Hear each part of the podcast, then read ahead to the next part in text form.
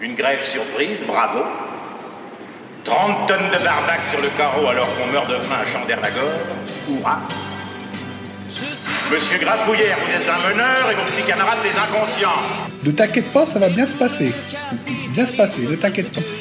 Les soi-disant experts qui répètent ce qu'ils ont entendu une heure avant sur une autre chaîne ou à la radio. Et enfin, les faux experts qui lancent des cracks en espérant faire le buzz. Comment réaliser 2% de gains par jour Ma recette pour gagner 10 000 euros par mois sans rien faire. La finance, on aime bien, mais il y a des trucs qui nous dérangent. Salut Amandine. Bonjour Jean-Christophe. Alors, c'est quoi le thème aujourd'hui? Aujourd'hui, on parle de greenwashing, d'acronymes peu accessibles pour le commun des mortels et d'un vrai sujet qui nous concerne tous, l'écologie. Et puis on peut rajouter, euh, si on a le temps, ça m'étonnerait, un peu de sociétal, de gouvernance. De toute façon, on ne pourra pas tout traiter en profondeur. Alors, j'en profite d'ailleurs pour signaler à celles et ceux qui sont intéressés par le sujet euh, qu'on organise une visioconférence le 4 novembre à 18h30 avec Nicolas Ramelot, qui est directeur associé de la société 99 Advisory, qui est un cabinet spécialisé dans l'accompagnement des entreprises dans le secteur de la finance et de l'industrie, et là notamment dans l'écologie. Oui.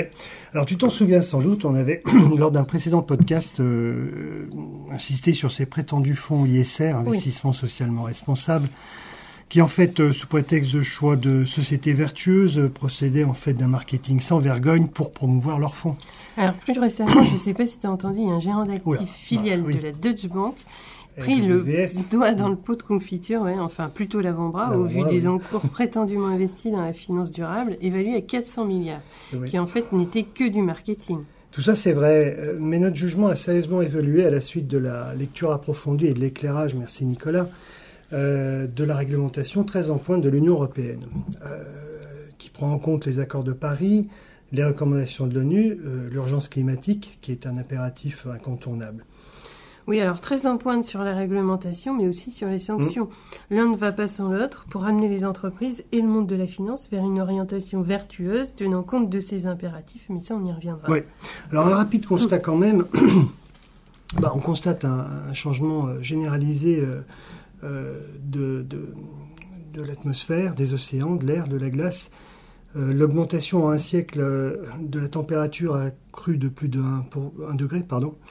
Euh, et tout ça, c'est directement dû à l'activité humaine. Donc avec les conséquences euh, qui vont avec, une concentration de CO2 la plus élevée depuis 2 millions d'années, la montée du niveau des mers la plus rapide depuis au moins 3000 ans, la banquise euh, qui est la plus réduite depuis 1000 ans, et enfin le recul des glaciers sans précédent depuis au moins 2000 ans. Les conséquences, on commence à les voir tous les soirs aux journaux télévisés. une chaleur extrême, de fortes précipitations, la sécheresse, des conditions météorologiques propices aux incendies, une perte d'oxygène, une, une acidité des océans qui, euh, bah, évidemment, perturbe grandement la biosphère. Et, je te laisse euh, bah poursuivre. Oui, oui, parce que dans ces conditions, c'est vrai que le marketing lié à de fausses promesses sur l'investissement responsable est au mieux cynique, mais voire criminel. Absolument.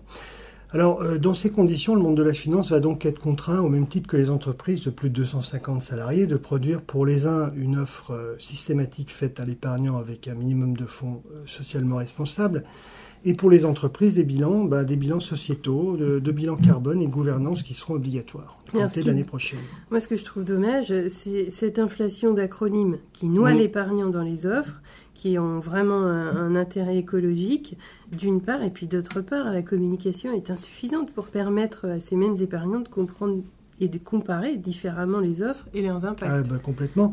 Alors pour cette raison, on va quand même donner quelques clés. Enfin, ce qu'on peut donner. Donc déjà sur les acronymes, les fonds ESG pour environnemental, sociétal, euh, gouvernance désignent des fonds investis dans des entreprises ayant un, faible bilan carbone. Des règles sociétales dont la plupart sont inspirées par les critères définis par l'ONU, comme euh, l'égalité des salaires à compétences égales, euh, mais c'est un exemple parmi 17 points qui ont été relevés par euh, l'ONU. Euh, et la gouvernance, comme la transparence des rémunérations des dirigeants. C'est aussi un exemple, il y en a d'autres. on a également, je prends les deux acronymes les plus souvent utilisés, les fonds ISR, pour investissement socialement responsable. Alors, leur stratégie d'investissement tente de concilier la performance financière et ce qu'on appelle aussi la performance extra-financière, c'est-à-dire des critères de modes de gouvernance, de modes de gouvernance pardon, environnementaux et, sociétaux choisis dans les entreprises qui participent à ces fonds. Oui, alors Jean-Christophe, quel conseil peut-on donner à nos clients pour investir dans la finance durable? Bah, La première question très, très, très bête hein, qu'il faut poser à son intermédiaire quand euh, on veut souscrire un contrat assurance vie avec des fonds écologiques, c'est bah, de demander le nombre de fonds ISR et ou ESG euh, que l'on peut souscrire dans le contrat qui nous a été proposé.